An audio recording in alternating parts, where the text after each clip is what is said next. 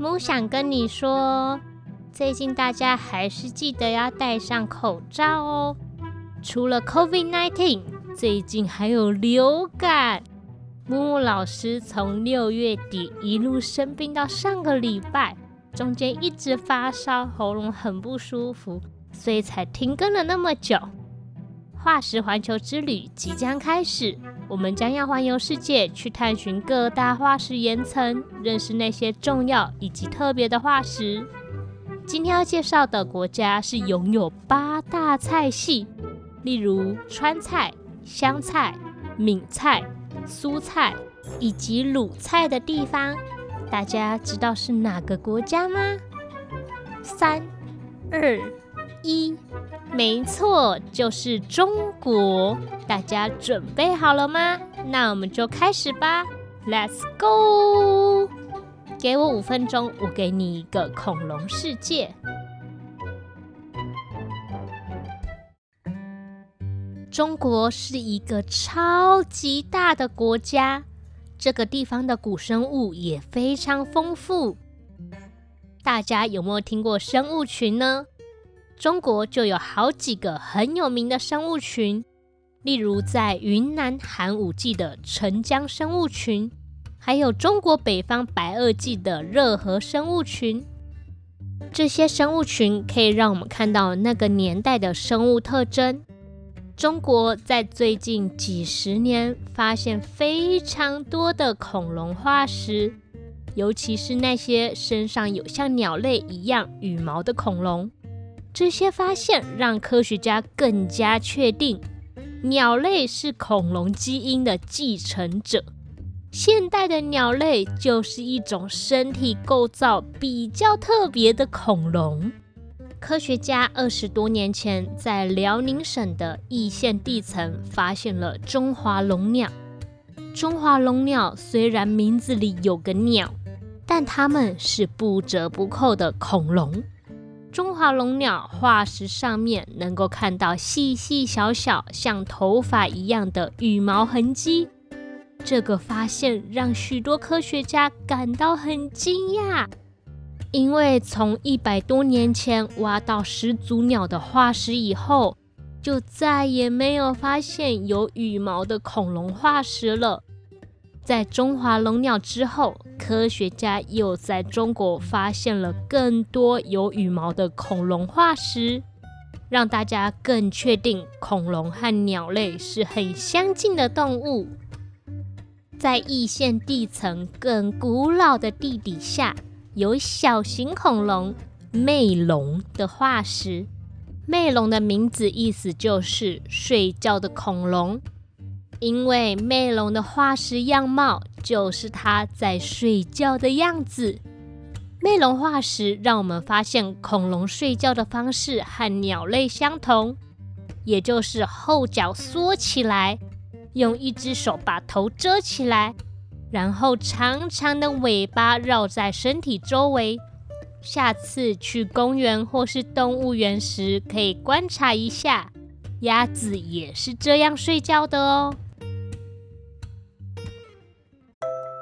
河北省的调剂山地层是侏罗纪时期的地层，这里有特别的奇异龙化石。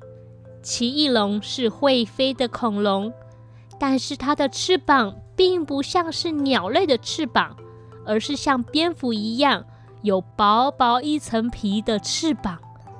但是它们在身体上也有像鸟类一样的羽毛。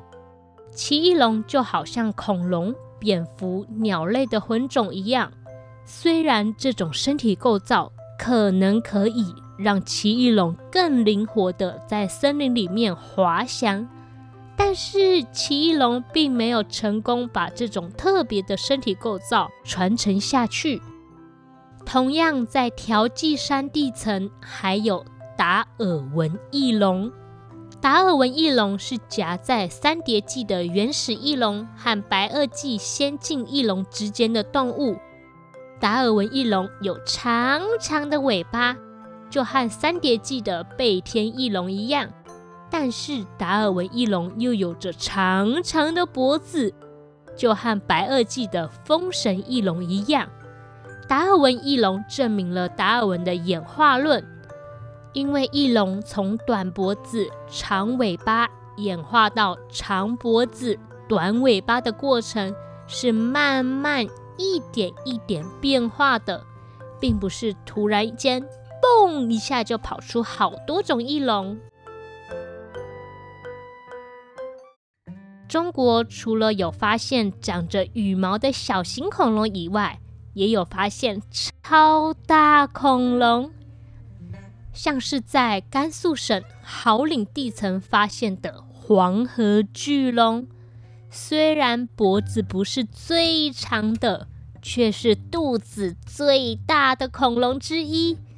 现在可以在台北的国立台湾博物馆看到整只黄河巨龙的复制品。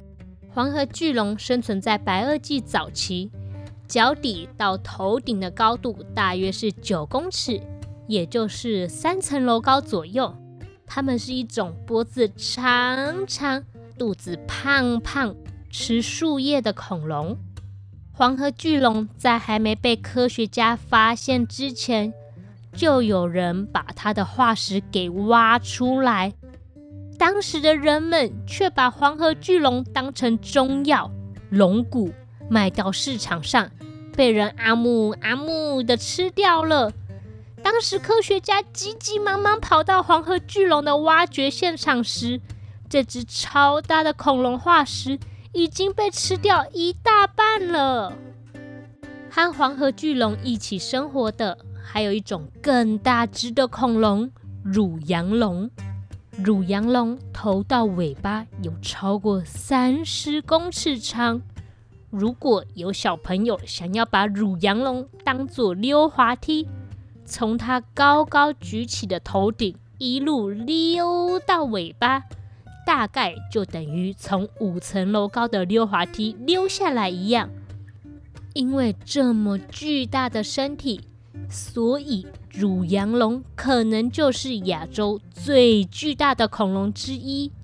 可是乳羊龙脖子和尾巴比较长，所以它的体重也只有世界最大的阿根廷龙的一半而已。今天我们一共认识了六种恐龙。第一种是最早被发现有羽毛的恐龙——中华龙鸟。第二种是被科学家发现，原来恐龙睡觉姿势和鸟一样的魅龙。第三种是像恐龙、蝙蝠、鸟类混种一样的奇异龙。第四种是夹在三叠纪原始翼龙和白垩纪先进翼龙之间的达尔文翼龙。第五种是被当作中药吃掉一大半的黄河巨龙。第六种是亚洲最大的乳羊龙。今天的化石环球之旅就到这边啦，我们下次见。给我五分钟，我给你一个恐龙世界。